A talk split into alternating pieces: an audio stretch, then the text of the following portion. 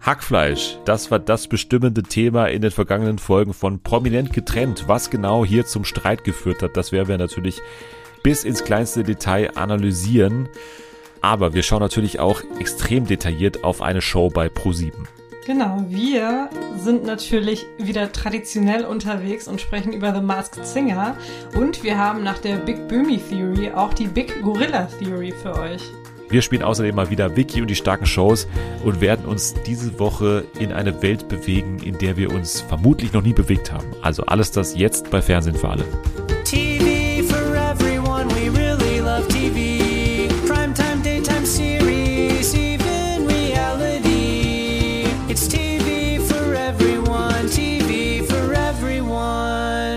Der Frühling scheint da zu sein und auch wir sind wieder da. Herzlich willkommen zurück bei Fernsehen für alle an diesem nagelneuen Freitag, den 25. März 2022. Es ist ein feierlicher Tag, denn wir haben die Ehre, einen Champion heute hier im Podcast zu begrüßen, nämlich den Champion vom Quiz auf Speed 2022 Teil 1. Hier ist Selma. Hi, ja, ich bin der Champion. Und ich bin wieder da. Uhu. Sehr bald werden wir hier wieder in den Ring steigen und dann geht es wieder um das Quiz auf Speed und du musst deinen Titel verteidigen. Ich freue mich schon drauf. Bring it on, sage ich da nur. Ich habe dich für eine Aufgabe gestellt, dich für ein Trash-TV-Format zu entscheiden, was wir heute gerne besprechen würden. Und die beiden Auswahlmöglichkeiten waren Love Island, Staffel 6, glaube ich, die jetzt gestartet ist am Montag, und Prominent getrennt, was ja immer noch läuft und äh, was wir auch bisher sehr ausführlich verfolgt haben. Ich habe gekotzt im Strahl weil ich einfach, ich kann diese Formate einfach nicht mehr gucken. Und dann dachte oh. ich, boah, nee, Alter, ernsthaft. Und dann habe ich mich ja für prominent getrennt entschieden. Ich verstehe erstmal nicht dieses Kokettieren ständig damit, aber gut, das haben wir schon mehrfach geklärt jetzt, dass du da anscheinend irgendwie, weiß ich nicht, erwachsen geworden bist und jetzt. Nein, es ist nicht erwachsen, es ist einfach ich, ich, ich ertrag das nicht mehr. Ich ertrag diesen ständigen daran? Streit nicht. Dieses toxische Gehabe dieser Menschen in Beziehungen, generell Menschen in Beziehungen. Ich ertrag das alles nicht, ja. Aber du Und hast doch nichts damit zu tun. Ich habe nichts damit zu tun, aber es nervt mich trotzdem, wenn ich sehe, wie, wie Menschen da behandelt werden von ihrem Partner. Aber machst doch wie alle anderen auch und erhebe dich quasi ich über diese nicht, Leute. Ich kann nicht mehr. Ich kann das nicht ich mehr. Nicht. Ich frage mich, wie ich das früher geschafft habe. Und ich frage mich, wie ihr das schafft. Ich würde ja sagen, ich habe Respekt davor, aber ich habe keinen Respekt vor euch, weil ich nicht weiß. Ja, sag mal, was ist denn hier los? Das gibt's ja nicht. ich weiß Jetzt halt wirklich nicht. Schlägt's aber 13 hier. Nee, aber ich, ähm, ich bin da, glaube ich, echt raus. Also Nein, du bist nicht raus, Doch. weil du bist weiterhin Teil dieses Podcasts Nein. und ich werde dich weiterhin hier mit reinziehen und werde dich hin und wieder mal. Äh, es ist ja auch äh, wertvoll, dann so eine Outsiderin quasi hier reinzubekommen und dann auch diese Formate schauen zu lassen. Das ist ja auch spannend äh, für die Hörerinnen und Hörer als auch für mich. Deswegen ist es sehr wertvoll, dass du dich für prominent getrennt entschieden hast. Ich würde aber ganz kurz sagen, was du bei Love Island verpasst hast, mhm. denn das ist so ein bisschen sehr interessant, was da bisher passiert ist. Also wir nehmen am Mittwoch auf, wir haben erst, also ich habe erst zwei Folgen gesehen und bisher ist es halt so, dass sich in der ersten Folge eine Kandidatin hier vorgestellt hat, nämlich Jess und Jess ist die erste Transfrau bei Love Island. Und das, glaube ich, hätte dich dann schon auch ein bisschen interessiert, oder wie das Ganze sich hier ausspielt. Ja, wobei ich da natürlich auch ein paar Ängste und Befürchtungen habe. Also ich habe das schon mitbekommen, dass da auch zum ersten Mal eine Transfrau mitmacht und ich habe da ein bisschen Angst, sowohl bezüglich der Kommentare der anderen Teilnehmerinnen und Teilnehmer und auch bezüglich der Berichterstattung. Also ich glaube, man ist in Deutschland immer noch nicht so richtig sensibilisiert, was queere Themen betrifft oder allgemein auch Transpersonen betrifft.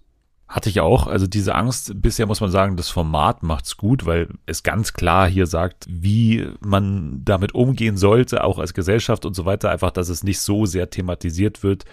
Klar, mit Einschränkungen, ne, dass man halt schon ihre Situation als ja, Cliffhanger und sowas benutzt, aber das ist, finde ich, noch im, im Rahmen der Dramaturgie, die so eine Folge hat, dann auch irgendwie zulässig.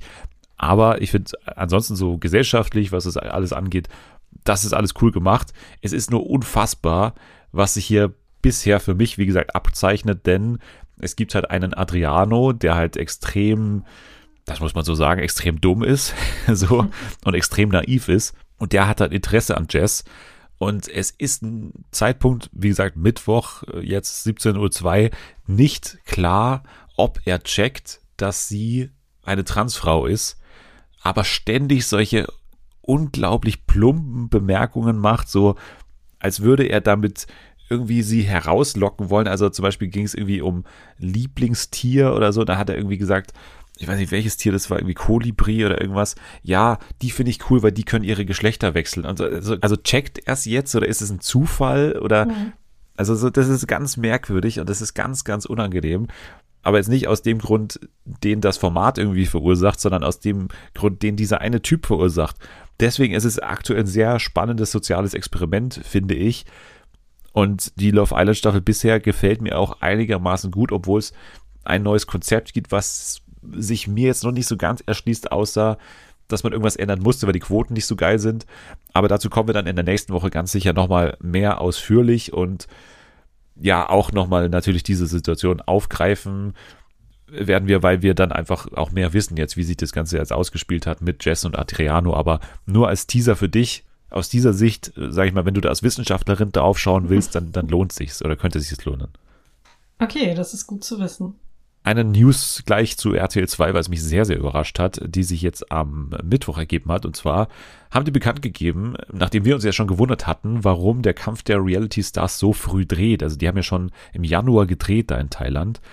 Und jetzt ist klar warum, weil die Staffel einfach massiv früher kommt als, als sonst. Normalerweise ist es ja so ein typisches Sommerloch-Ding jetzt in den letzten zwei Jahren gewesen. Aber jetzt wird es so sein, dass ab dem 13. April diese Staffel vom Kampf der Reality Stars schon losgeht. Und das ist, finde ich, schon sehr überraschend, weil eigentlich war der Platz im Sommer ja eigentlich cool, weil da jetzt recht wenig Konkurrenz ist so. Mhm. Aber in diesem Jahr geht man dann hier auf den 13. April und ja, tritt so in einen Werbeumfeld, das natürlich auch ein bisschen besser zahlt in dieser Saison, weil natürlich auch mehr Leute vorm Fernseher sitzen, aber trotzdem ist es ein gewagter Schritt, aber das ist ja schon ein recht quotenstarkes Format für RTL 2 und ja, wir freuen uns drauf, glaube ich. Also Kampf der Reality Stars, du bist auf jeden Fall dabei, also nicht als Kandidatin, sondern als äh, Zuschauerin, dafür werde ich sorgen, weil natürlich auch solche Granten wie Iris Klein dabei sind, du erinnerst dich. Waren es wir, die den Cast durchgegangen sind? Ich glaube nicht, nee, oder? Nee, nee ich glaube, es nee. mit Jana habe ich es gemacht. Aber da sind ja einige, wie zum Beispiel Schäfer Heinrich ist dabei und so. Also da kann man sich auf einiges, auf einiges freuen. Ronald Scheel natürlich oh auch, oh äh, darf man nicht vergessen.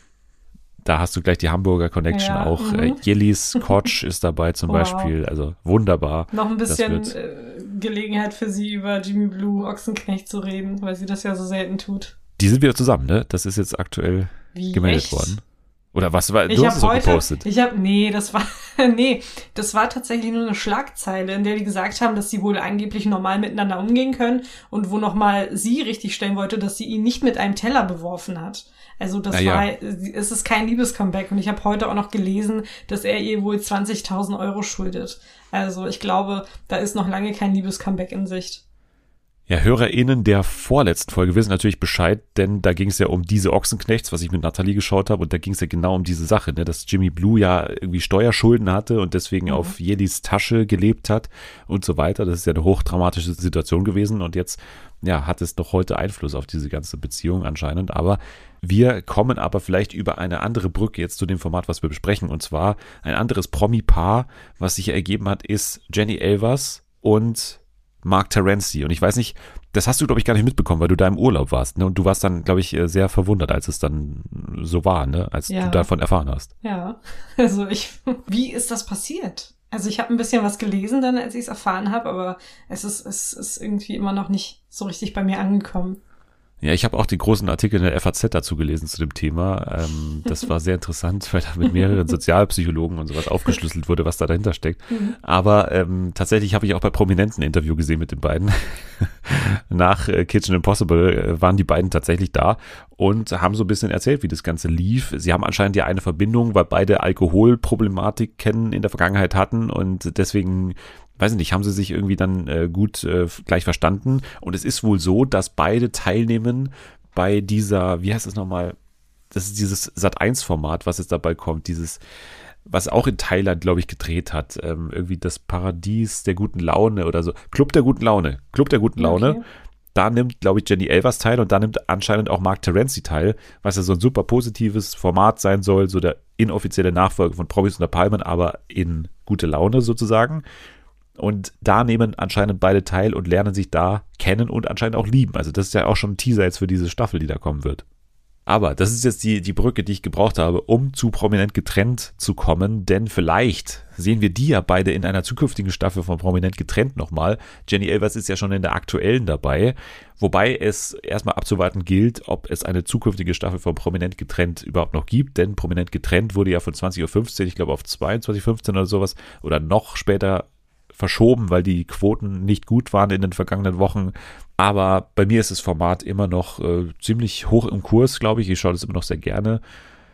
Und jetzt die Frage an dich, weil du wusstest ja, glaube ich, in etwa, um was es geht. Ne? Also mhm. es geht im Prinzip um ein Paarformat, bei dem getrennte PartnerInnen zusammen einziehen.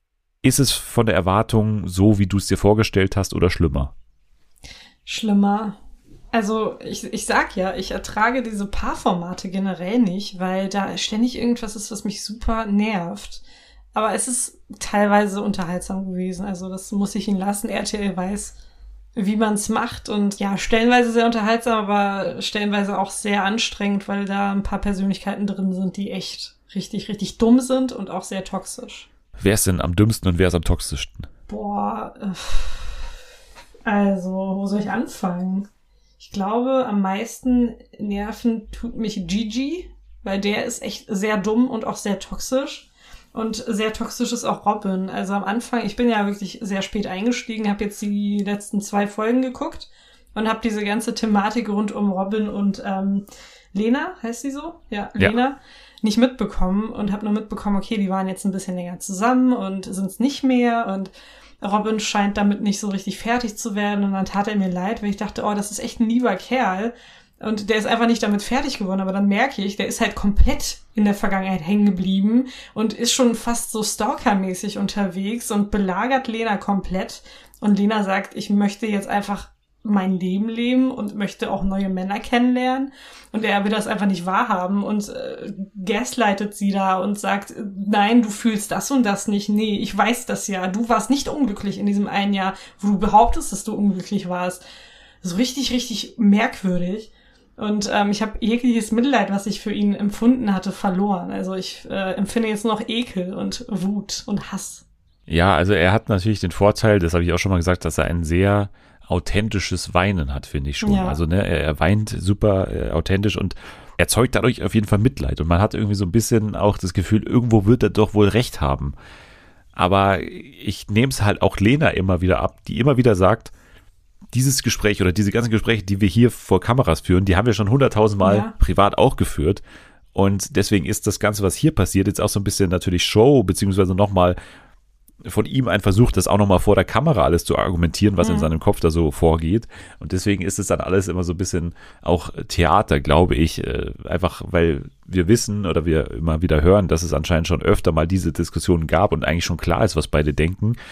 Es war dann ja so, dass es ja, wir springen jetzt ein bisschen in der Zeit hin und her, aber es gab ja dann in der jetzt aktuellen Folge, die am Dienstag lief, die Szene, dass es dann dieses Gruppenspiel gab, wo die dann einfach nur Fragen beantworten mussten. Mhm. Er wurde quasi gefragt, was ihn gestört hat an der Trennung damals oder sowas in der Art, ne? Mhm. Und er hat gesagt, ja, dass sie ihm keine richtige Begründung gegeben habe. Aber sie hat dann entgegnet, dass er sie schon ihm eine Begründung gegeben hat, nämlich die einzige wahre, dass sie ihn einfach nicht mehr liebt. Und äh, er hat gesagt, ja, das ist aber, das bildest du dir nur ein, sondern dir ging es ja immer gut und so. Und das war, glaube ich, der Hauptkonflikt, der schon bei denen die ganze Zeit irgendwie getobt hat. Ja, und dann hat es ihn so weit getriggert, dass er halt dann einfach vielleicht auch mal diese bisschen so diese Good Boy Attitude dann so hat fallen lassen und dann irgendwann so, ja, aber du will, wolltest ja nur rumvögeln, so bis ja. er diese, diese Meinung da vertreten hat. Und dann ist halt schon äh, irgendwo klar geworden, okay, da geht es jetzt nicht mehr so um, ja, ich lasse, also diese, diese ganze Rolle, die er davor gespielt hat, also ich lasse jetzt ihren Freiraum und die soll machen und ich gebe ihr Zeit und so, sondern er hat schon so eine ganz klare Meinung von ihr und die ist nicht gut. Mhm.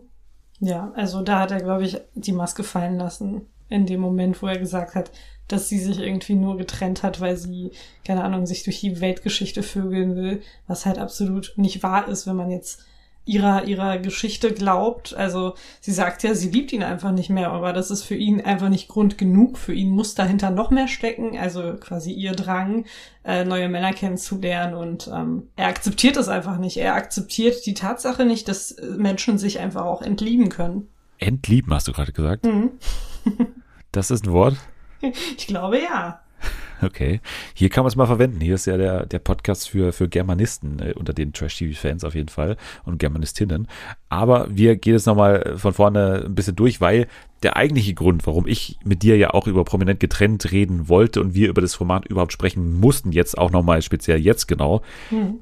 weil es natürlich einen großen Streit gab, den wir nicht auslassen können, einfach weil es zu geil war. Also meiner Meinung nach zu geil war genau das war, ehrlich gesagt, was ich davor verlangt habe. Also, dass es einfach mal einen kleinen Konflikt gab, der nicht auf jahrhundertelangen Beziehungsstreits basiert oder sich da so hochschaukelt, sondern im Haus soll irgendwas passieren, was irgendwie möglichst nah rankommt an die Stinkejacke von René Weller.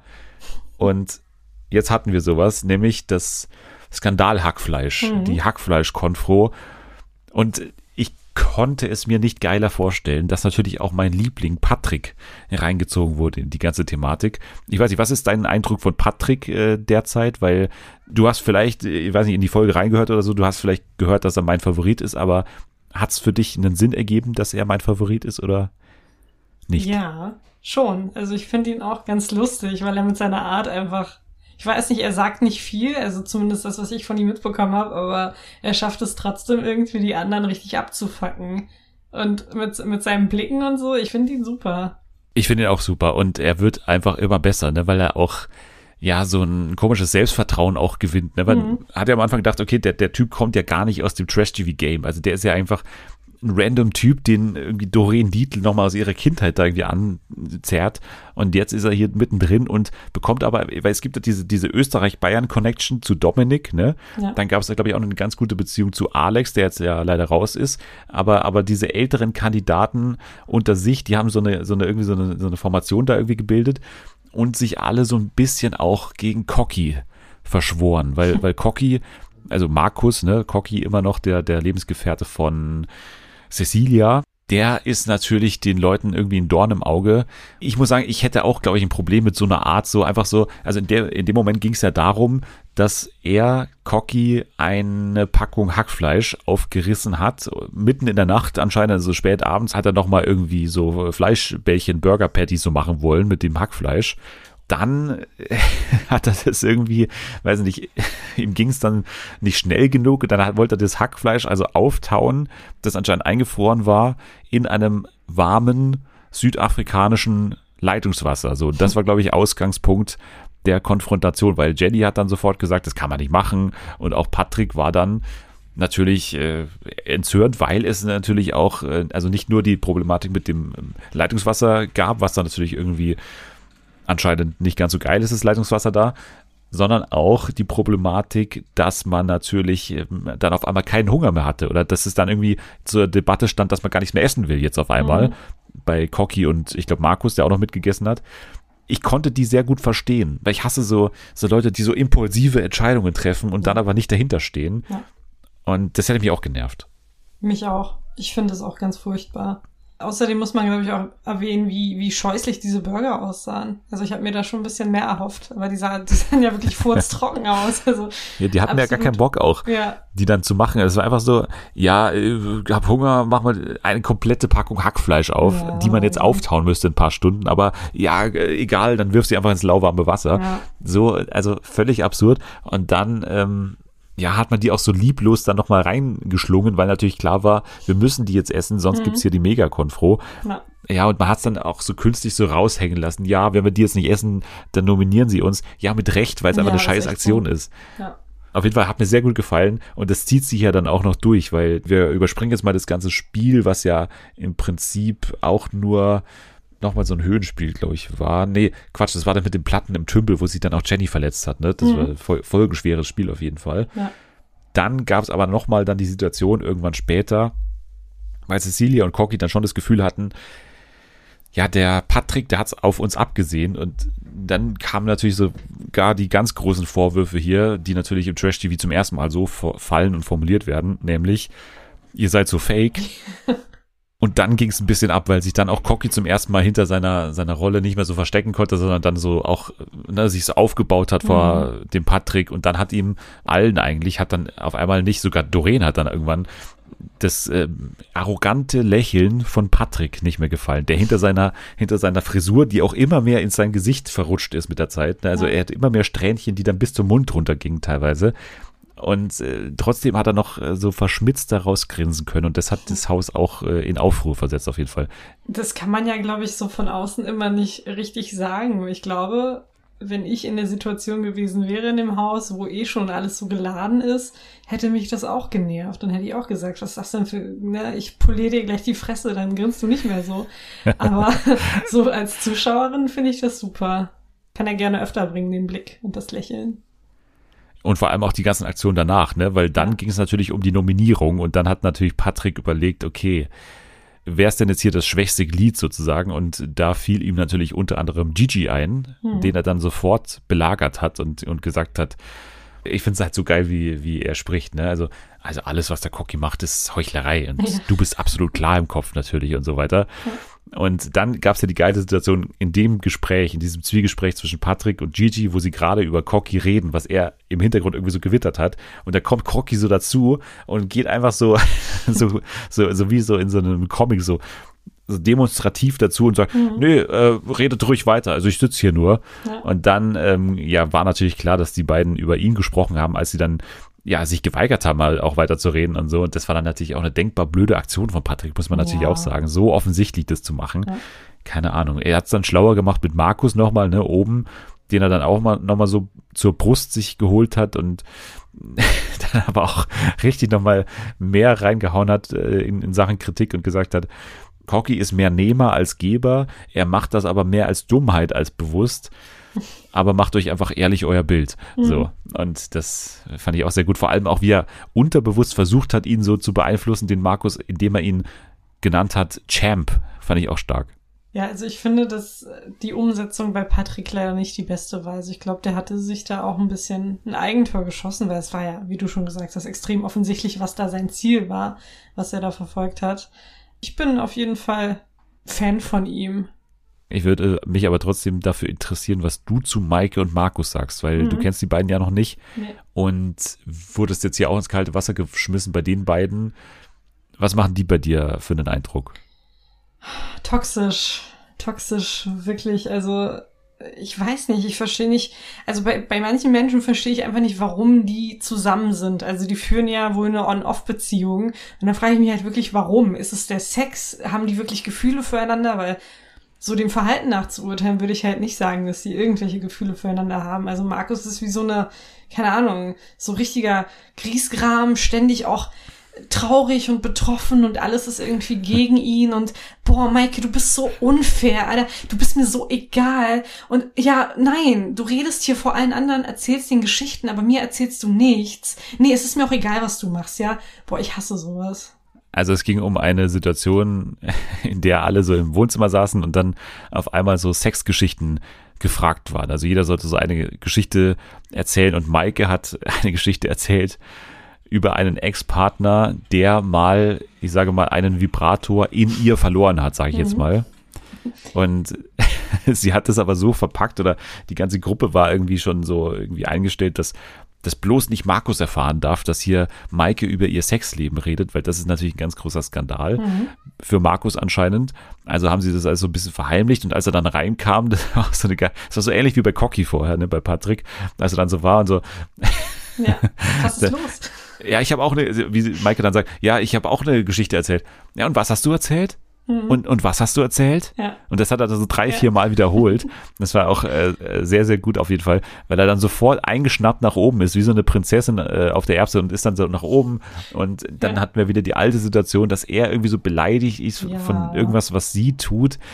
Was ich natürlich auch schon von Temptation Island äh, kenne, so ein bisschen diese, diese Art von, von Markus, die einfach fürchterlich ist. Also diese, diese weinerliche Art und dieses, mhm, genau diese, ich kann überhaupt gar keinen Spaß verstehen ja. bei irgendwas so. Also dieses völlig humorlose, mhm. das ist so ermüdend und nervig. Also ich könnte mit dem auch keinen Meter Zeit verbringen. Nee, ich auch nicht. Ich finde solche Menschen echt furchtbar. Also da ist nichts mit Humor. Der nimmt sich selbst viel zu ernst. Was ich auch geil fand, war diese Szene, wo ähm, Markus, also Cocky, vorgelesen hat, was irgendwie in diesem Spiel gemacht werden muss und er dann, also Markus mit C, halt alle zwei Sekunden gesagt hat, geil, geil. Und dann Maike meinte, oh, halt auch mal dein Maul. Ja, und der dann sofort danach so, so richtig so, so böse geschaut hat, ja. einfach nur so. Und, und dann genau. auch im O-Ton nochmal so gesagt ja, also muss sie da wieder vor versammelter Mannschaft halt dein Maul sagen, ja. muss das sein? Und so, mein Gott, ständig. ey, du hast einen nervigen Scheiß-Gag gemacht, jetzt akzeptierst, ja. dass einfach nicht lustig war, die Sache. So. Und ey, ach, aber ich, also ganz ehrlich, ich bin jetzt hier nicht dabei zu sagen, Markus ist der, der größte äh, Idiot aller Zeiten und, und Maike ist die, die, die Prinzessin, sondern ja. Maike ist schon auch eine Idiotin, muss man sagen. Also die ist schon auch so super schnell, auch so, so Stimmungswechsel hat die total mhm. oft drin und so total unberechenbar und also ich mag die auch nicht. Also die, die nehmen sich dann auch nicht viel, ja. aber Markus ist schon nochmal der größere Depp. Das denke ich mir halt auch. Ich glaube, diese Paare haben einander einfach verdient, also, ne? Beziehungsweise Ex-Paare. Also die nehmen sich da wirklich nicht viel. Aber Highlight natürlich, was wir jetzt hier natürlich äh, nicht, äh, also wir dürfen es nicht auslassen, nämlich, dass Maike ja gesagt hat, ja, es stellt sich ja keiner so an wie Markus. Und dann Markus natürlich den, den besten Konter von allen gebracht hat. Ja, ist mir doch egal, ob sich jemand so anstellt wie Markus. Es hat auch keiner so viele Muskeln wie Markus. Ja. Dun, dun. danach Sinn. Das, was zur Hölle sollte dieser Konter was sein? Für ein das Comeback. So, ja, das war einfach perfekt, ne? Also, das ja. war, also da hat so er sich Schachmatt gesetzt. Mann. Unfassbar, ja. ja. Also Markus, Hut ab vor mhm. diesem Konter. Aber, aber du hast auch nicht so viele äh, Muskeln wie ich natürlich selber, von daher. Ja, leider nicht. Ich arbeite nicht dran, aber irgendwie ist da immer mehr Fett dran und weniger Muskel. Ja. Ich weiß auch nicht, was da los ist. Apropos Fett, das war bestimmt auch Teil der Schönheitsoperation, die Michelle hinter sich hat, nehme ja. ich jetzt mal an, dass da irgendwas auch verspritzt wurde im Gesicht. Und zwar ging es um ihre Nase, ne? Weil, weil Gigi ist anscheinend so ein Tollpatsch, dass er ständig irgendwie um sich schlägt mit seinen Händen und dann teilweise auch mit seinem Ellbogen auch häufig mal die Nase von Michelle erwischt, wie auch in diesem Moment. Mhm. Und dann Michelle natürlich sofort wie von der Tarantel gestochen aufspringt, weil sie natürlich sagt, ich habe mir vor vier Wochen erst die Nase machen lassen, da ist irgendwie alles noch ganz labil. Ja. Und wenn du hier dagegen schlägst, ständig mit deiner Nase, dann verrutscht irgendwie die Nase also das ist schon auch ne, nervig, wenn du so komplett aus Zucker bist oder so, weil es war ja wirklich nicht mit Absicht. Das muss man ja wirklich ihm zugutehalten in dem Moment. Also das war ja, ja, nicht irgendwie beabsichtigt. Ja, das stimmt, aber ich kann sie tatsächlich auch verstehen, wobei, naja, ich kann sie zu 50 Prozent verstehen, weil ich hatte vor circa zweieinhalb Jahren auch eine Nasen-OP und da durfte ich halt auch mehrere Wochen lang wirklich nichts machen. Ich durfte mich nicht sportlich betätigen. Es durfte nichts rankommen, weil die Nase einfach wieder wirklich verrutschen kann, beziehungsweise schief werden kann. Also das verstehe ich, aber ich verstehe halt nicht, warum man dann nach einer OP an so einem Format teilnimmt, wo man weiß, dass immer irgendwas passieren kann, wo die Nase dann wieder, wie sie es sagt, verrutscht. Also ja, ich finde da beide auch ein bisschen nervig in dieser Situation. Und ihn äh, insbesondere, weil er dann auch irgendwie, statt sich zu entschuldigen, ich meine, ja, es war versehentlich, aber du hast ihr trotzdem wehgetan. Hättest du einfach Entschuldigung sagen können. Stattdessen sagt er, halt's Maul oder so, ne? Ist halt auch nicht das Wahre es hat dann auf jeden Fall dafür gesorgt, dass äh, der Streit noch weiterging und wir auch ein paar mehr Einblicke jetzt außer, ja, da könnte vielleicht noch mal was passieren bei Gigi und Michelle bekommen haben. Nämlich, dass äh, Michelle zum Beispiel gesagt hat, du bist die größte Hure Deutschlands. Mhm. Wir erinnern uns, das hat Mikey ja schon mal zu Markus gesagt beim Temptation Island Wiedersehen. Da hat sie ihn ja die größte Hure Kölns genannt. Also langsam bräuchten wir so eine Karte mit den größten Huren Deutschlands ja. ungefähr. Also Markus, Gigi, okay, hat eher die nationale Ebene anscheinend, okay. Aber äh, ja, hier scheint es anscheinend dann doch größere Konflikte gegeben zu haben, als wir davor angenommen hatten.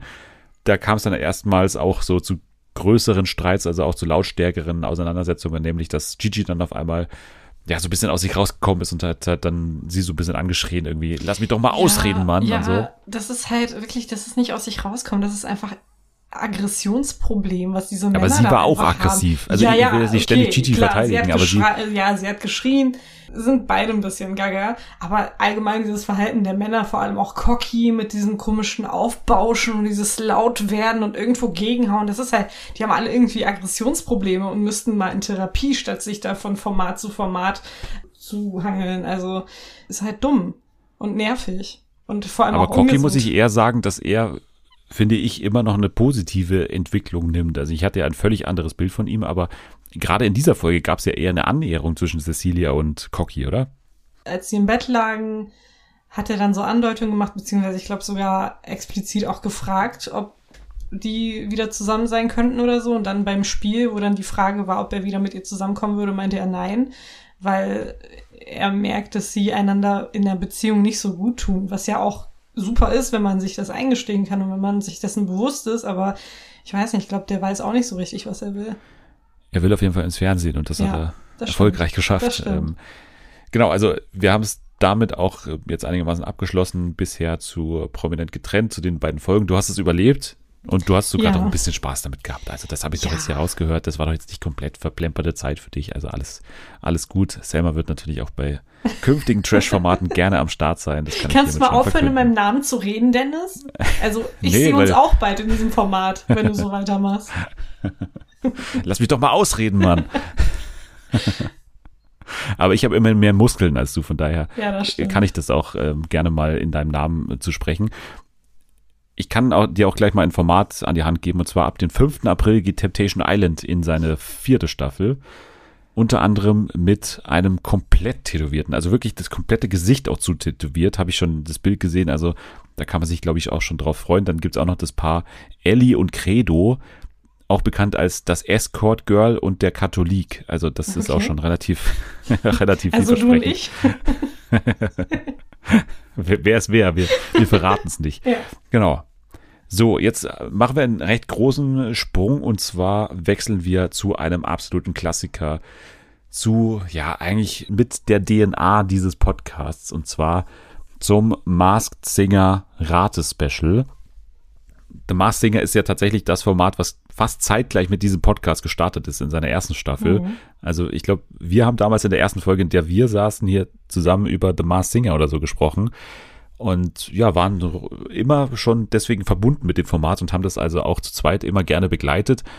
Bis heute, also Staffel 6, ein paar Jahre später, wir sind immer noch am Start und waren auch mit euch am Start am Samstag alle nochmal äh, seien gedankt, die dabei waren. Vor allem natürlich äh, unsere Janer, die dabei war, mhm. aber auch unsere Hörerin Jana, die vielleicht auch gerne mal in diesem Podcast äh, zu Gast sein kann. Warum eigentlich auch nicht? Ja. Aber sie hat das auch äh, vorzüglich gemacht und hat mit uns gemeinsam geraten, wer denn hinter diesen Masken stecken könnte. Deswegen wollen wir es auch in dieser Staffel nicht ganz so ausführlich machen, dieses Massinger Rate-Special jetzt hier in diesem Podcast, sondern wollen eher jetzt erstmal allgemein sprechen und dann trotzdem nochmal durch die einzelnen Kostüme gehen, aber schon recht zügig das Ganze machen und unsere Tipps und Theorien aber auch trotzdem mit euch teilen. Also, The Mastinger Staffel 6 war, glaube ich, bei allen so ein bisschen ein Durchhänger erstmal so, weil wir hatten gerade erst eine Masked Dancer, wir hatten gerade erst das Weihnachtsspecial, wir hatten gerade erst eine normale Staffel. So, es war doch relativ äh, erstmal ein Sättigungsgefühl da.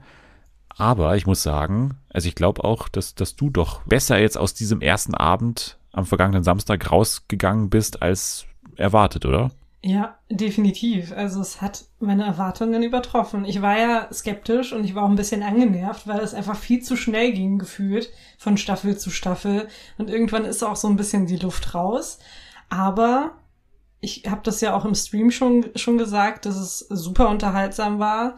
Es ging irgendwie auch alles recht zügig und die, äh, ja, die Teilnehmer sind fantastisch. Also ich glaube, wir werden im Laufe der Staffel noch sehr, sehr viel Spaß mit ihnen haben.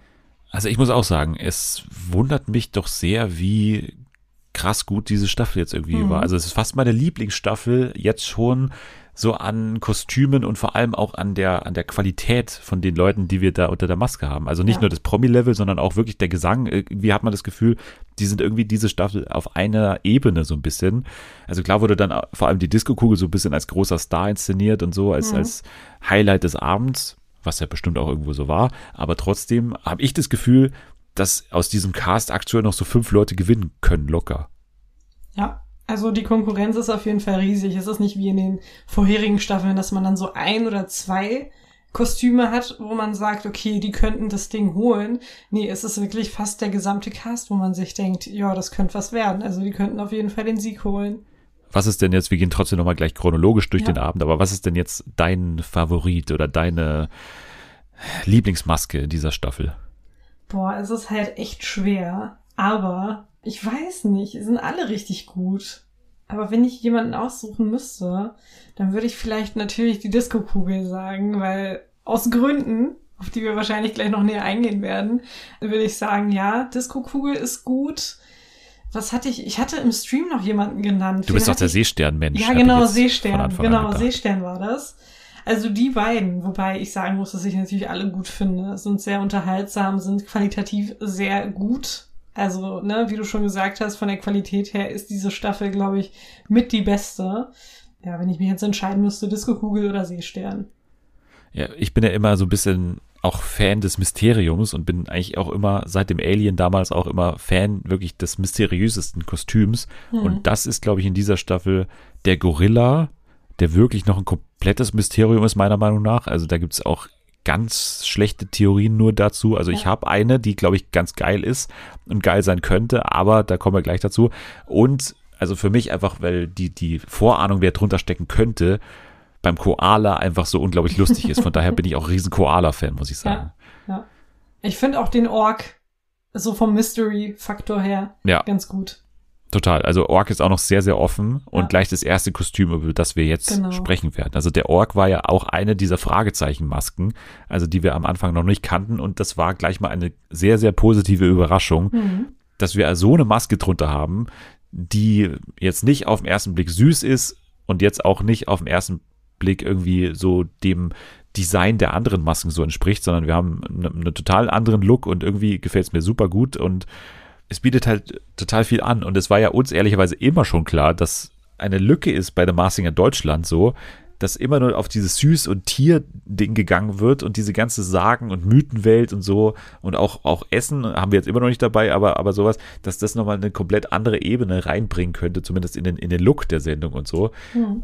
Und jetzt haben wir den Ork dabei und ich bin sehr zufrieden. Und er ist ja aufgetreten mit einem Song von Moneskin. War gleich mal ein guter Eröffner, sage ich jetzt mal, Dosenöffner für den Abend, weil Ja.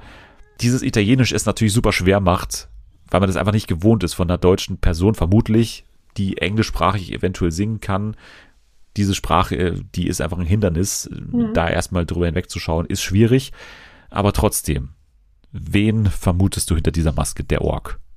Ich vermute jemanden, bei dem irgendwie schon seit Staffeln spekuliert wird und den ich auch extrem super finde. Weil, also während des Streams kann man ja nicht so richtig hinhören. Also vielleicht so mit 60% Kapazität. Und ich habe mir das dann nochmal natürlich alles angehört und habe auch ein bisschen in die Kommentare reingelesen bei YouTube. Und ich dachte schon so, hm, diese Stimme kommt mir bekannt vor. Ich habe diese Stimme auf jeden Fall schon mal live gehört, also mehrfach. Und ich weiß nicht, vielleicht sagst du auch, ich bin bekloppt, aber ich denke, es könnte diesmal tatsächlich Caroline Kebekus da drunter stecken. Ja, also du sagst natürlich was, was ich dich schon im Livestream gefragt habe, weil, weil ich habe dich ja gefragt, ist es Caroline Kebekus? Du hast ich gesagt, nein. halt nicht aber, hören. Ja, ja, Ich total. nicht Ich, richtig hören. Also ich habe auch einen folgeschweren Fehler im, im, im Livestream gemacht, beim Koala nämlich. Ja. Aber es ist einfach so, dass man da nicht zu 100% zuhören kann, Ja. so wie man es dann eben kann, wenn man da mit Kopfhörern vom Laptop sitzt. Genau. Dann ist es natürlich komplett anders. Und bei mir, muss ich sagen, hat sich dieses Gefühl auch eingestellt. Also, dass tatsächlich Caroline Kebekus die einzige Person ist, die ich mir da vorstellen könnte, so richtig. Das ist Mhm. ja auch immer so eine Sache, wem bringt man mit diesem Charakter so ein bisschen auch in Verbindung und, und wer kann so auf einer Bühne auch acten und so. Und da, da gibt's dann nicht so viele, wenn wir jetzt nicht wieder an Martina Hill natürlich auch denken Ja. oder so, dann, dann ist man dann schnell eigentlich nur noch bei, bei Caroline Kebekus, Mirja Bös, vielleicht noch, aber die kann eigentlich auch nicht so singen, vermutlich. Von den anderen wurde auch noch so spekuliert, Doro Pesch natürlich, was aber Hm, auch ja, so oder naheliegend, weil, Ja. weil sie natürlich auch so eine rauchige Stimme hat, aber Mhm. die singt dann doch deutlich gewohnter in dieser Tonlage, finde ich. Also ich habe mir auch noch mal was angehört. Dann wurde auch noch diskutiert über Michelle Hunziker, weil natürlich italienisch, ne, Ja. ist klar. Sandra Nasic wurde auch immer wieder in den Raum geworfen, aber mir gefällt dann doch Caroline Kebekus Mhm. am besten dafür. Ja, mir auch. Vor allem ist sie ja auch ein Mensch, der sehr oft seine Stimme verstellt und der es auch sehr gut macht. Und stellenweise finde ich zumindest, kann man sie echt gut raushören, vor allem wenn es so ein bisschen rockiger wird. Dieses Roar, dieses krasse, das ist halt so typisch Caroline Kebekus. Ich habe ja mehrere Auftritte von ihr live gesehen und da hat sie auch immer gerappt und gesungen und alles Mögliche gemacht und ich habe mir das auf meinem Handy angehört und dann dachte ich so, hm, ja, das könnte sie auf jeden Fall endlich sein. Wir hören uns das jetzt auch mal auf dem Handy an, denn ich habe hier nachfolgend einen Org-Einspieler und dann einen Caroline Kebekus-Einspieler. Also vielleicht hier ein, ein kleiner Vergleichswert für euch.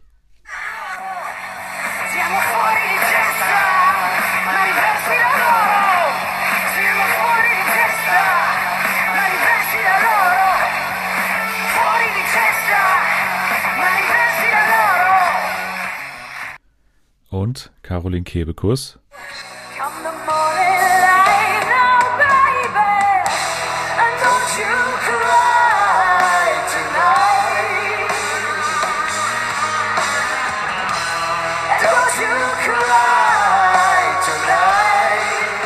Jo, ich glaube, es reicht.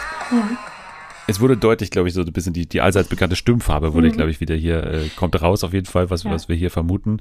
Ich habe keinen besseren Guest, deswegen würde ich Caroline Kebekus einloggen. Ja. Du auch.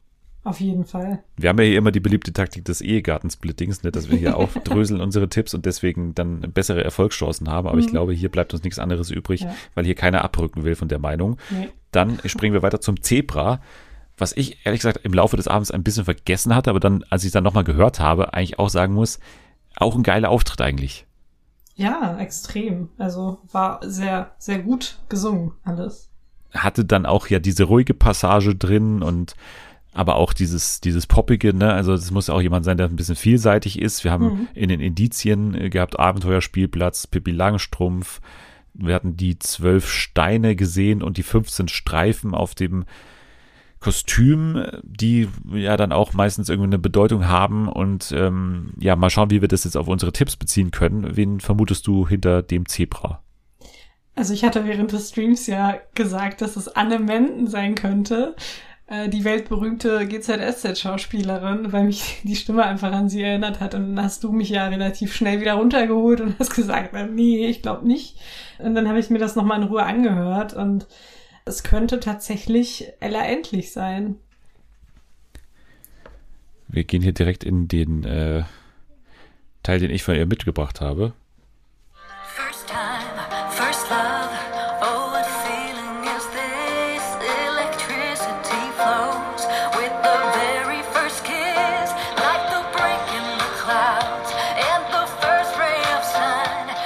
Also das ist Ella endlich und jetzt im Vergleich dazu das Zebra.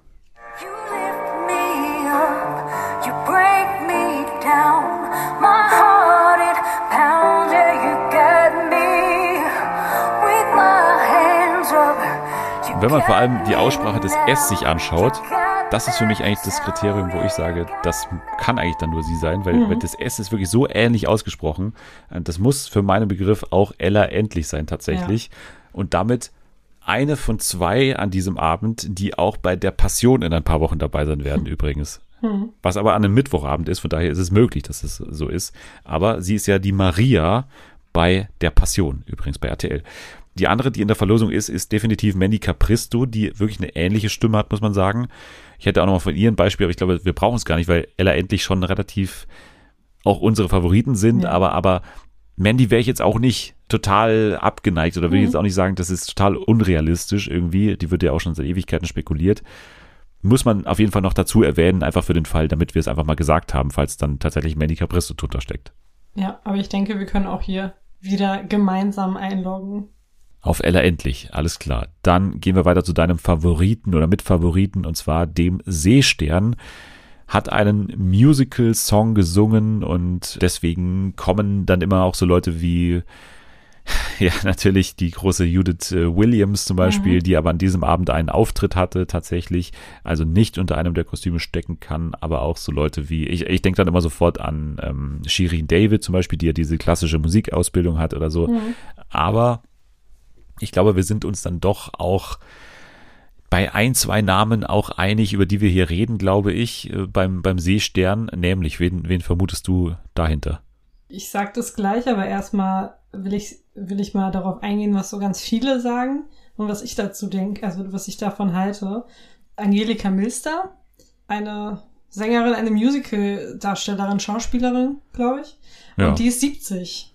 Und für mich klingt diese Stimme einfach also jünger, ne? Nicht so wie die Stimme einer 70-Jährigen, weshalb ich da noch so ein bisschen skeptisch bin und eher sagen würde, dass es für mich persönlich eher Juliette Schoppmann sein könnte.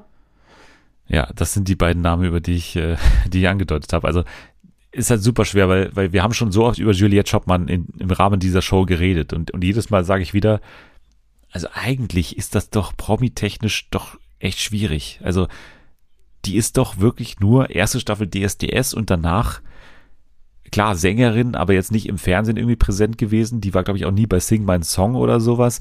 Die war halt wirklich Coach bei DSDS im Hintergrund, aber ist da ja auch nicht groß aufgetreten oder so. Weil also ich habe wirklich Schwierigkeiten damit, mir das vorzustellen.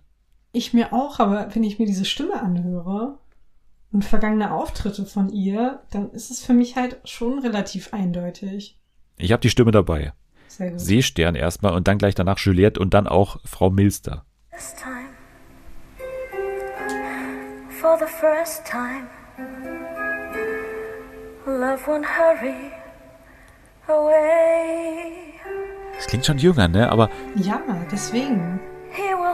Wir gehen mal gleich zu Angelika Milster, weil ich finde halt auch, dass sie eine super junge Stimme hat. Ne? Das muss man schon auch sagen. Also es gibt diesen einen englischen Auftritt von ihr bei YouTube und äh, wir hören mal rein. Ich finde, die Stimme, die klingt schon auch jung. I don't wanna talk about the things we've gone through, though it's hurting me. Now it's history. I've played all my Klar, von der cards. Aussprache her und sowas in diesem Song speziell jetzt schon, aber das kann man ihr ja auch theoretisch als Anweisung geben, wie die- sie die Worte auszusprechen hat und so weiter. Wir gehen direkt zu Juliette und natürlich zu einem großen Auftritt, den ich hier von ihr herausgesucht habe, und zwar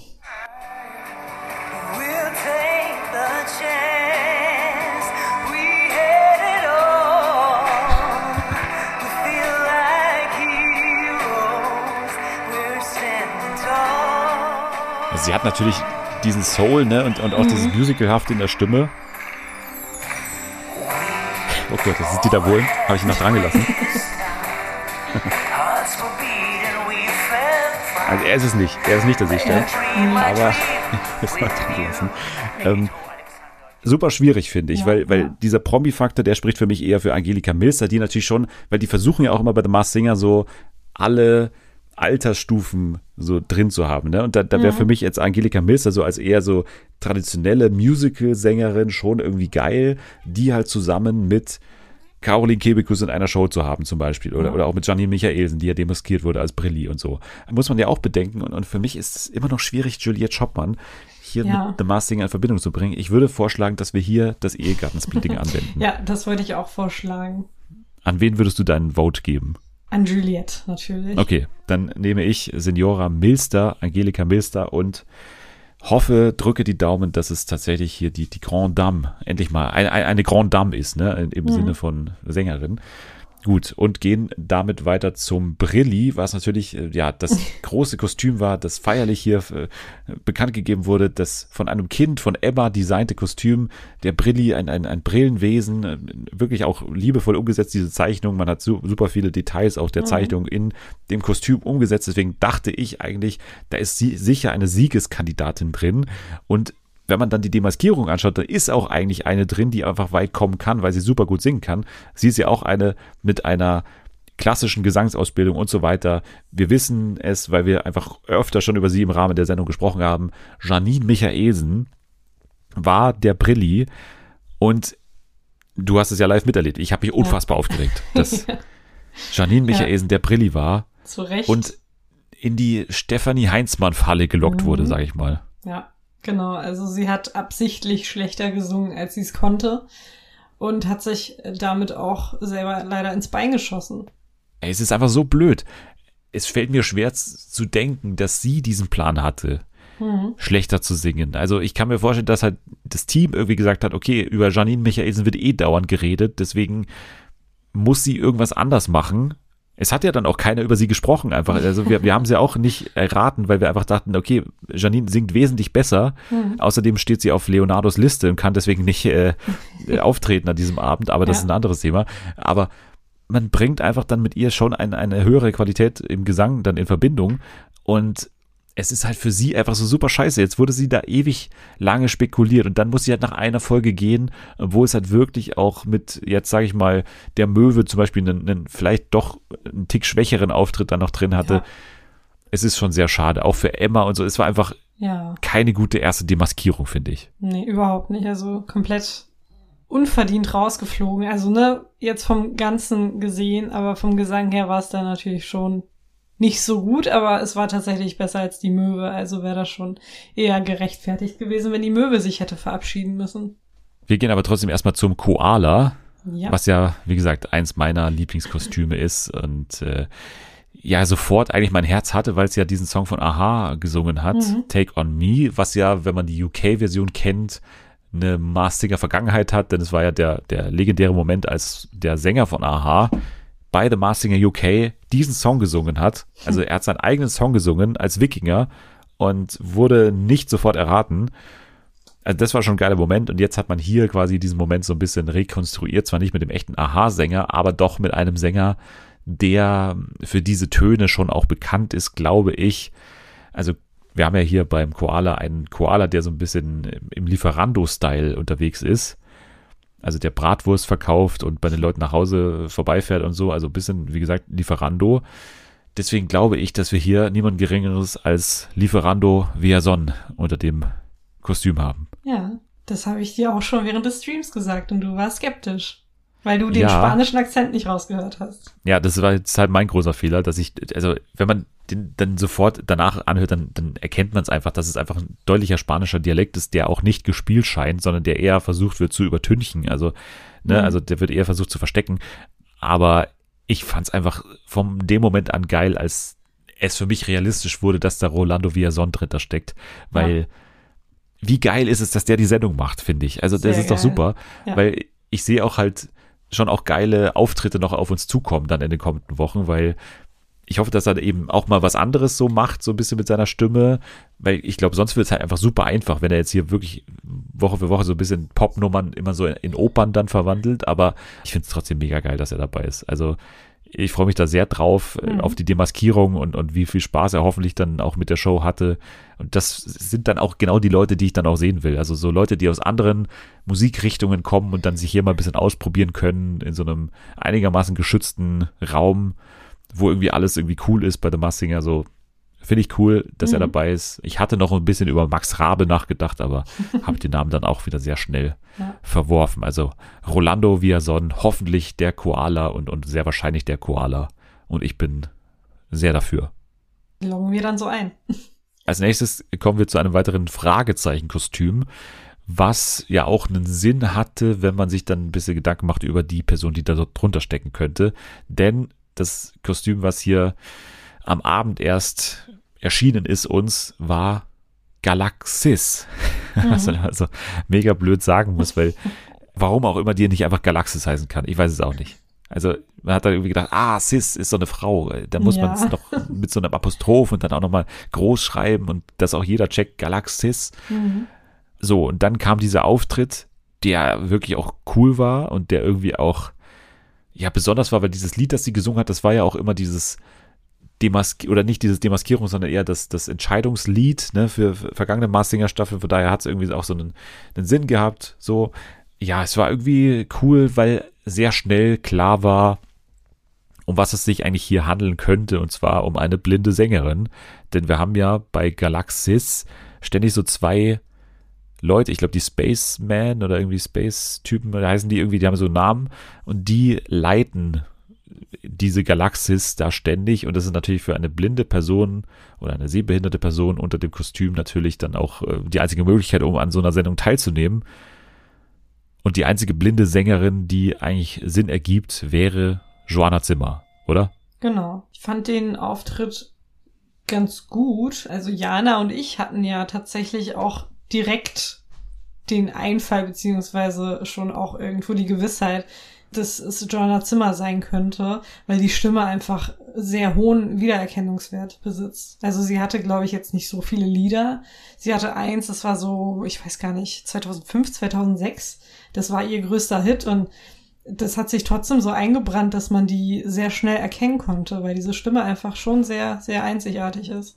Also ich kannte sie einfach zu wenig, äh, um das zu beurteilen. Ich habe erstmal einfach es als zu einfach irgendwie abgestuft, wie damals eben auch bei Samuel Koch, ne, mit dem, mit dem Rollstuhl, dachte ich aber, Mhm. okay, das wäre doch einfach zu einfach. Aber dann hat es bei mir halt überwogen mit der Zeit so der Gedanke der Inklusion so. Also Ja. dann, dann nehme ich lieber in Kauf, dass es vielleicht einfacher zu erraten ist, wenn dann wirklich wir einen Moment haben, wo eine blinde Person hier demaskiert wird und tatsächlich an dieser Sendung teilnehmen kann, wo es darum geht, dass einfach eine maskierte Person auf der, auf der Bühne steht und singt. Ja. Wie geil ist es, dass hier eine sehbehinderte Person mit Joanna Zimmer äh, teilnimmt? Das nehme ich dann wirklich in Kauf, dass das dann wirklich einfach kein Mysterium in dem Sinne ist, sondern einfach hoffentlich ein cooler Demaskierungsmoment und noch ein paar schöne Auftritte. Ja, ich freue mich auf jeden Fall noch drauf, was, was in den nächsten Wochen von ihr kommen wird. Im nächsten Kostüm kommen wir zu der zweiten Person, vermutlich, die an diesem äh, Mittwoch, auf den wir alle hinfiebern, bald die Passion, äh, die da teilnehmen wird, und zwar beim Dornteufel, wurde als großer Friedensbotschafter hier eingeführt und als äh, ja Geschöpf, das irgendwie falsch verstanden wird, weil es so super gefährlich aussieht, aber eigentlich irgendwie einen weichen Kern hat, wie äh, er selber sagt. War auch ein cooler Auftritt, finde ich. Also wie gesagt, es ist alles so ein Niveau irgendwie. Klar, irgendwo dann doch merkt man den Einfluss der Maske, aber irgendwo auch trotzdem mit einer guten Stimme irgendwie gesungen. Und ja, ich, ich stimme da allen zu und habe es auch selbst relativ schnell, glaube ich, gehabt, dass es sich hierbei um einen handelt, den man jetzt, glaube ich, gar nicht so auf dem Zettel hatte für The Mars Singer, aber es muss eigentlich der Clown sein. Es muss eigentlich Judas Mark Keller sein. Ja, also da bin ich auch bei dir. Ich war ja am Anfang, ich, ich, ich äh, wusste nicht so recht, wen du meinst, weil mir der Name nichts gesagt hat. Aber natürlich kenne ich Mark Keller. Aber ich habe ihn noch nie singen gehört, deswegen konnte ich nicht richtig einschätzen, ob er das tatsächlich sein könnte oder nicht. Er hat ja auch irgendwie eine Band gehabt und so, also steht, glaube ich, bei Wikipedia, wie wir an dem Abend irgendwie nachgeschaut haben, auch als Musiker offiziell drin, auch wenn ich das selber nicht wusste, dass er auch Musiker ist, aber hab's irgendwie dann auch geahnt, dadurch, dass er ja bei der Passion auch singen wird als Judas. Aber ja, jetzt sieht man mit Recht, ne? Also er ist hier Mhm. wirklich auch gut dabei und äh, ich finde den Dornteufel auch weiterhin als Kostüm irgendwie cool und freue mich da auf weitere Auftritte noch, auch wenn es ein bisschen weniger jetzt noch Potenzial bietet, glaube ich, so an, an Überraschungen oder so, aber trotzdem ein, ein gelungener Auftritt und macht Lust auf mehr. Dann kam die Möwe, wie gesagt, vielleicht gesanglich der schwächste Auftritt, aber natürlich auch mit, mit sehr viel Power und mit sehr viel äh, Entertainment-Faktor trotzdem dabei. Also erst Wellerman und dann nochmal so ein, so ein Rap-Part gehabt Mhm. danach. Und das können ja auch nicht viele, ne? Also Rappen ist dann auch ein Risiko in so einer Show, weil du da auch relativ schnell eine Stimme erkennst, finde ich, weil der Sprechgesang ist eigentlich deswegen ein bisschen mit Risiko behaftet, aber trotzdem ist es mit das größte Mysterium, glaube ich, weil Ja. noch nicht so ganz klar ist, wer hier drunter steckt. Was ist deine Vorahnung? Du weißt ja, was ich schon während des Streams gesagt habe. Ich bleibe auch dabei. Aber es ist für mich einfach, das ist, es wäre perfekt. Wir hatten ja jetzt in der vergangenen Staffel Jens Riva. Dann hatten wir davor Judith Rakers. Und ich bin ja der Meinung, dass es jetzt einfach mal Ingo Zamperoni sein könnte. Ich habe an dem Abend das schon kaum glauben können, aber Ich er hat weiß. tatsächlich nicht die Tagesthemen moderiert, ne? Ja. also er hatte vermutlich Zeit gehabt. Ich, ich bring's mit ihm halt Ich meine, wie geil wäre das denn? Also ich finde, Ja, klar. ich, ich schätze ihn schon so ein, dass er da mitmachen würde und ähm, dass er auch ganz gut performen kann, wenn er wenn er muss. Aber es wäre halt schon, ja, ich weiß nicht, es ist schon unwahrscheinlich, aber ich fände es trotzdem sehr geil und ich würde auch dabei bleiben. Wir hören uns mal nochmal die Möwe an und channeln mal den inneren Ingo Zamperoni.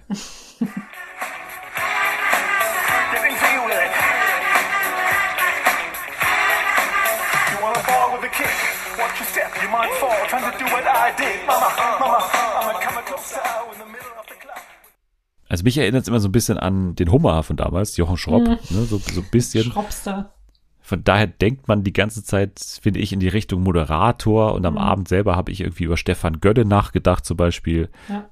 Wir haben ja auch immer so eine ProSieben-Figur noch drin, würde für mich in etwa vom Alter, der Größe und so passen, von der Stimme auch in etwa. Es wurde auch noch spekuliert und ich fand den Namen anfangs gut, Simon Gose Johann, aber ich habe so oft, also ich, Comedy Street kenne ich in- und auswendig, ich, ich hätte ihn erkannt, glaube ich einfach. Der spricht auch nicht so gutes Englisch, glaube ich. Also daran hätte man, glaube ich, auch erkannt. Hm. Jörg Pilawa ist, glaube ich, zu klein. Der wird auch diskutiert. Steffen Halaschka finde ich nicht so schlecht. Thomas Hermanns ist ein großer Favorit, auch von mir, glaube ich. Also den, den kann man hin und wieder hören. Ich traue ihm aber diesen Rap-Part nicht ganz so fehlerfrei zu, ehrlich gesagt. Aber was glaubst du denn persönlich, wer das Ja, also ich bin, ich bin aufgesprungen auch auf eine Theorie, die vor allem auch äh, von Anni mitbefeuert wurde und die auch, glaube ich, auch aktuell führend ist in der ProSieben-App. Und zwar bin ich wirklich, nachdem wir ihn beim Dino damals schon diskutiert hatten, dieses Mal bei Fresh Torge. Okay. Kleine Rosenblätter, Kerzenlicht. Ich wette, die perverse Bitch verliebt sich auf den ersten ist Blick. Ist kein Wunder, ist doch klar, ich sehe aus wie ein Pornostar. Der geilste Stecher, von Buxtehude bis nach Korbach. Kurz die Haare Stein, Spritzer ohne Toilette. Auf also das ist Rap von Fresh Torge. Kann man durchaus erkennen, ne? so ein bisschen, obwohl es nicht Englisch ist, ist es dann natürlich nochmal anders, aber ich finde, da gibt es ein paar Ähnlichkeiten, wenn man sich die Aussprache des Ts und so anschaut, dann, dann kann man eventuell da eine Ähnlichkeit erkennen. Also ich würde Fresh Torge einloggen. Okay. Gut, dann auch hier wieder Ehegattensplitting. Sehr gut. Ingo Zamperoni, wir beten. Also ich bete auch, dass es Ingo Zamperoni ist, weil ich es einfach gerne sehen würde, aber Ja. ja, unwahrscheinlich, würde ich jetzt mal sagen. Ja. Aber wir kommen zum Gorilla. Für mich das größte Mysterium, Mhm, immer ja, noch. Also das ist äh, noch ohne große, geile Theorie, meiner Meinung nach, so was, was die Allgemeinheit angeht. Die Rategruppe hat noch keine Ahnung. Wir haben noch nicht so richtig eine Ahnung. Wir haben Start-up gehört, wir haben Geschäftsmann gehört, Investor, öffentliche Verkehrsmittel haben wir gehört. Wir haben irgendwie dieses Ding, dass der Gorilla auch anscheinend adelig ist in dem, in der Spielwelt da drin. Und äh, dass er in einem Schloss lebt, was schon ewig im Familienbesitz ist. Aber mehr wissen wir auch nicht. Und die ProSieben-App ist aktuell der Meinung, dass es Till Lindemann ist, was natürlich völliger Okay, Quatsch ja. ist. Ja, natürlich diese rauchige oder diese, Ja, diese kratzige Stimme natürlich. Ja, da ist man auch mal sofort beim, beim Grafen, natürlich auch Ja. immer. Der Graf ist auch ganz, ganz weit vorne. Auch Nico Rosberg, der natürlich sofort bei äh, der Überlegung, dass es ein Start-up-Typ ist, äh, irgendwie in Betracht gezogen wird. Und bei allen kräftigen Kostümen, sage ich mal, ist auch sofort immer Evil Jared, der Mhm. genannt wird. Alles für mich Quatsch, ehrlich gesagt. Alles für mich wirklich Quatsch. Glaube ich auf keinen Fall. Ich glaube eher, dass wir in die Richtung Schauspieler gehen. Hab über Armin Rohde nachgedacht, Axel Prahl, auch Uwe Ochsenknecht, solche Leute. Das ist so eher, das habe ich erst mal gefühlt. Aber dann finde ich ja auch, dass der Gorilla so super gut singt eigentlich, oder? Ja, ist gesanglich auf jeden Fall ganz gut. Ich habe so überlegt in die Richtung, wer ist so eine Art deutscher Jack Black? Also in Amerika würde ich jetzt sofort Jack Black sagen. So So- diese Art von Typ muss es meiner Meinung nach sein. Also irgendwie so Showmensch, aber trotzdem irgendwie dem Gesang nahe und so.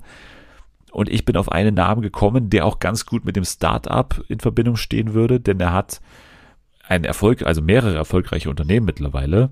Bei den ganzen anderen Hinweisen weiß ich nicht. Ich weiß auf jeden Fall, dass er ein, mal in einer Rockband gespielt hat. Oder in mehreren sogar. Er, seine große Leidenschaft ist Rock. Ich habe ihn auch mal schon mal interviewt. Und also ich bin der Meinung, dass wir wieder eine Big Theory hier entwerfen können. Und wenn zu einem Kostüm, dann doch zum Gorilla, der halt so ein großes Mysterium ist. Ich bin der Meinung, dass der Name Icke Hüftgold nicht komplett ausgeschlossen ist. Findest du? Also, also so vom Promi-Level her, findest du, der, der würde in die Sendung passen? Ja, also das Okay. glaube ich auf jeden Fall, weil er ja schon, also ist ja einfach super bekannt als Malle-Sänger. Wir hatten auch Mickey Krause im Weihnachtsspecial, ne? Und das Mhm. Ja, sehe ich okay, jetzt dann stimmt, schon irgendwo stimmt. auf einer Ebene. Er war auch bei einer Sat1-Show dabei, hat auch Sat1-Shows produziert, weil, wie gesagt, er ist Geschäftsmann und hat ja auch eine eigene Produktionsfirma. Er hat ein eigenes Gartenbauunternehmen. Er unterstützt auch andere KünstlerInnen, weil er ja auch eine Künstleragentur hat. Also er hat super viele Standbeine. Das würde für mich super gut zu diesem ganzen Startup-Ding passen und so. Und Adel verpflichtet könnte man vielleicht noch darauf beziehen, dass er ja diesen, äh, du kannst dich vielleicht noch erinnern an dieses ganze Promi-Format, wo er dann äh, diesen Aufruf gemacht hat, so dass er da irgendwie erschrocken war über die Zustände bei einer Familie. Hm. Und dass er sagt, irgendwie, wenn man prominent ist, dann muss man auch irgendwie Verantwortung übernehmen und so. Adel verpflichtet könnte man darauf irgendwie noch beziehen.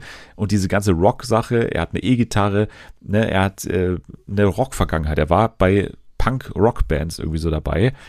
Und das ist eine große Leidenschaft, da will er ja auch wieder hin gerade. Er hat ja seine Inke Hüftgold-Figur eigentlich an den Nagel gehängt ne, und ist jetzt wieder mhm. eigentlich als Matthias Distel unterwegs. Und deswegen fände ich es auch einen geilen Move, hier mitzumachen, so als Matthias Distel erstmals vielleicht sogar. Ja. Obwohl man es dann bei der Demaskierung bestimmt auch dazu sagen würde, Inke Hüftgold erstmal wahrscheinlich. Ja.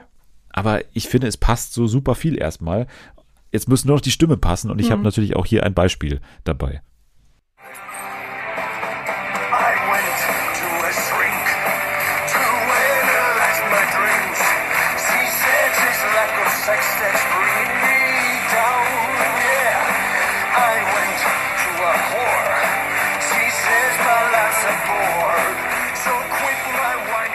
Klingt schon sehr, also eher alt, ne? Also das ist hier, das, ist hier das Problem. Irgendwie mhm. dieses, also ist schon gut verstellt, die Stimme, ne? Aber wir gehen trotzdem mal zu Icke.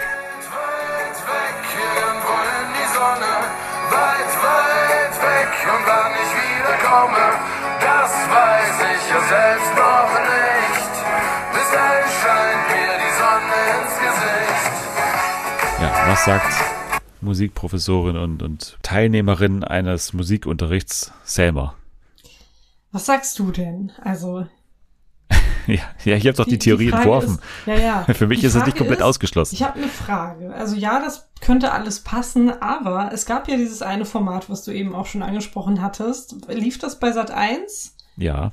Das wurde doch abgebrochen quasi, oder? Ja. War Matthias Distel da ein bisschen mit Sat 1 zerstritten? Ja, aber er hat die Sache dann wieder geklärt. Also okay. es, es, gab eine große Aussöhnung, glaube ich. So wie ich das wahrgenommen habe, gab es eine Aussöhnung und er war dann doch angetan von der Reaktion, die man vom Sender dann noch danach irgendwie gezeigt hat. Irgendwie, also okay. ich habe da was gelesen, dass es wieder einigermaßen okay ist, was da, okay. was da passiert ist. Ja, okay. Das hatte ich nicht mitbekommen. Deswegen war das bei mir so ein bisschen. Mh, hm, hatte ich noch meine Zweifel dran, weil ich nicht wusste, ob die ob Sat 1 Pro 7, das ist ja, ein, ja, eine Plörre, ob die ihn da auch einladen würden, ne, nach der ganzen Sache. Aber jetzt, wo du sagst, die haben es geklärt, äh, könnte es doch durchaus sein. Also ich finde, du hast äh, sehr gute Argumente dafür gebracht.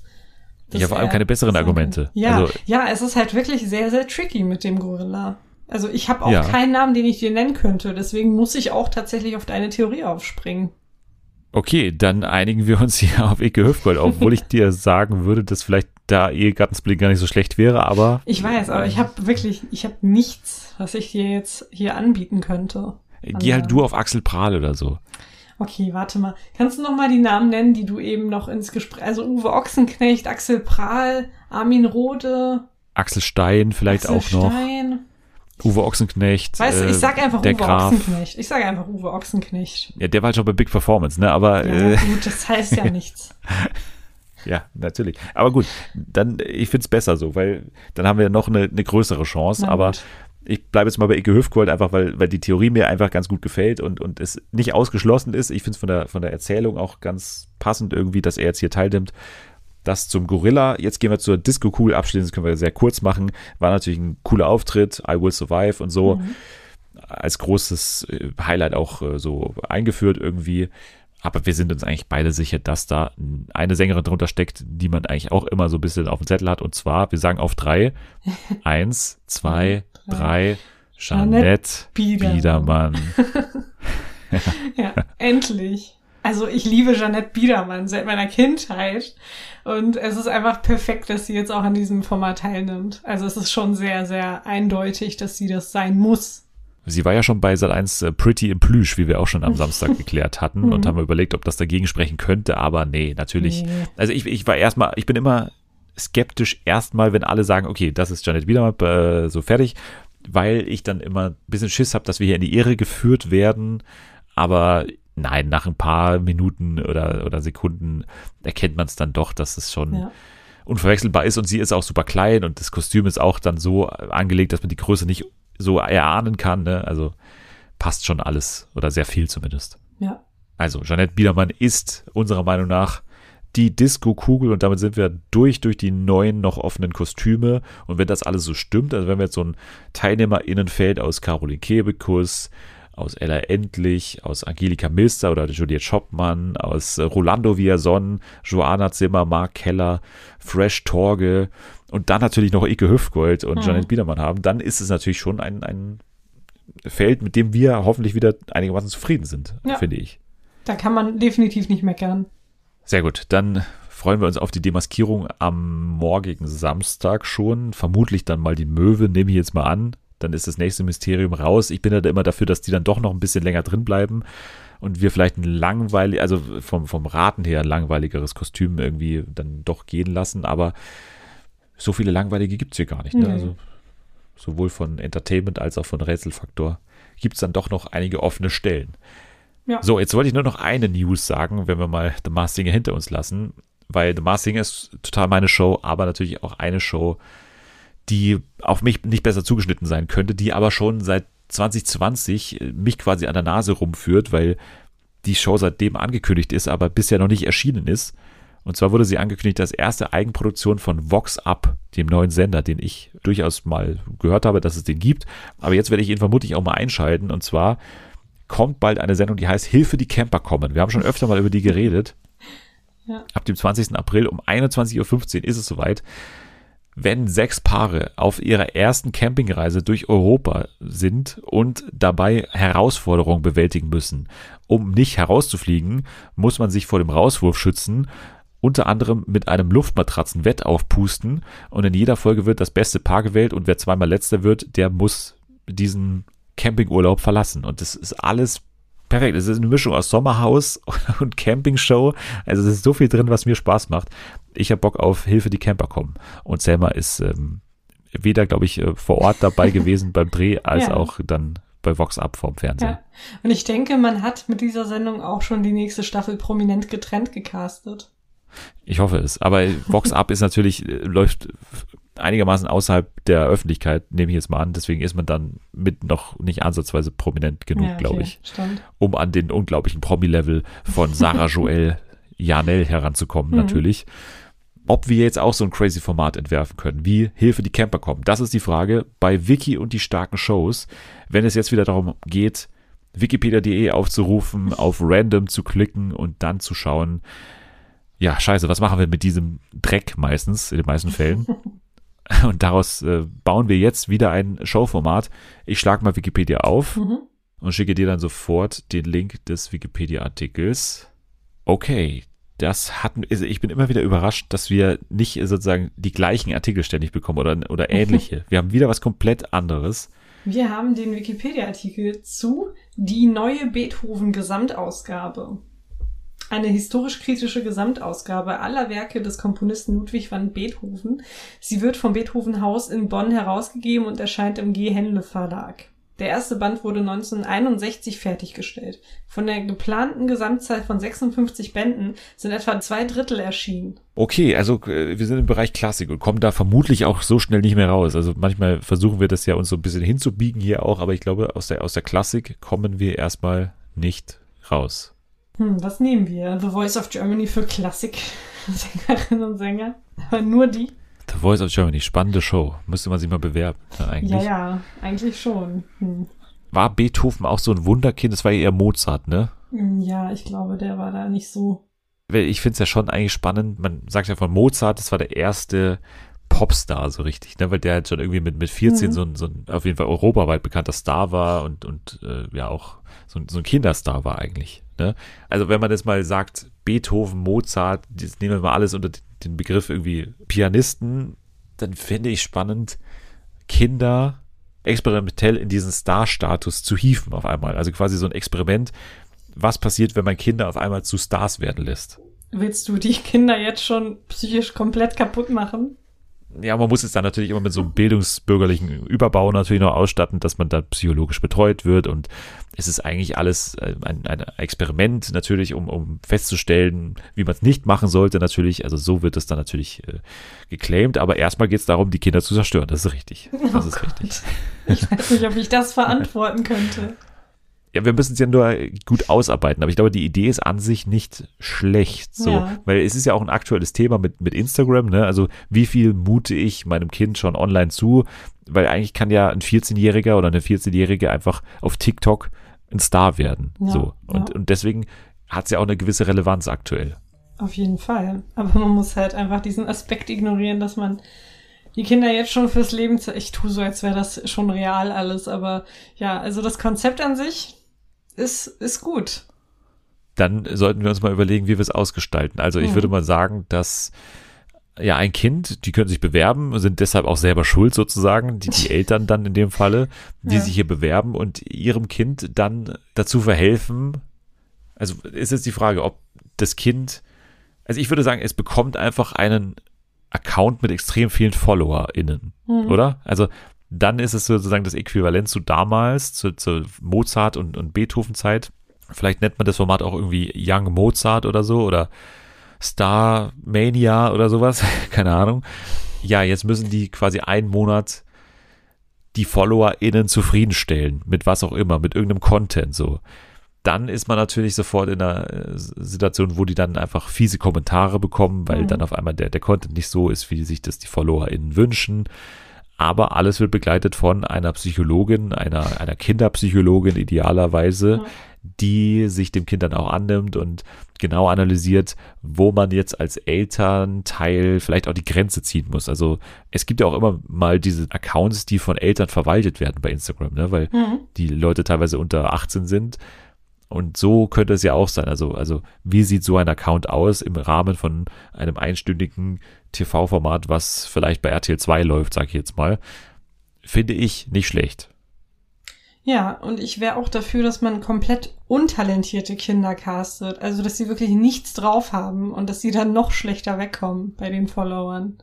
Alles noch betreut durch immer so, so halbscharige Promis, also die dann trotzdem noch irgendwie so, so helfen beim TikTok-Video oder so. Also wo dann irgendwie so, so Kati Hummels dann dabei hilft, wie hier die kleine Maya irgendwie ihr TikTok machen soll. Ja. Weil sie natürlich weiß, wie man mit Hasskommentaren umgeht und so und ihr dann so eine gewisse Hilfestellung auch geben kann. Also Kathi Hummels würde ich fast schon so als Moderatorin, wenn wir Mhm. bei RTL 2 bleiben, auch in Betracht ziehen. Und dann gibt's immer wieder so wechselnde Promis, die hier so vorbeischauen und, und dann bei so Challenges helfen, wie zum Beispiel auch Stefano Zarella Ja, zum Beispiel ja, auch. Ja. Lisa und Lena. Lisa und Le genau sowas auch, also auch, auch durchaus InfluencerInnen, die auch schon so mit Hate umgehen mussten vielleicht, also Genau. auch Hilfe für die, für die Eltern muss irgendwie gegeben sein, durch irgendeine so eine Elternperson, wie zum Beispiel jetzt Jenny Elvers zum Beispiel, schwebt mir da auch vor. Mhm. Ja. Also, ich finde, das Format ist schon sehr gut, jetzt brauchen wir nur noch einen Titel. Hm. Plötzlich Star. Oder irgendwas mit mein Kind, das.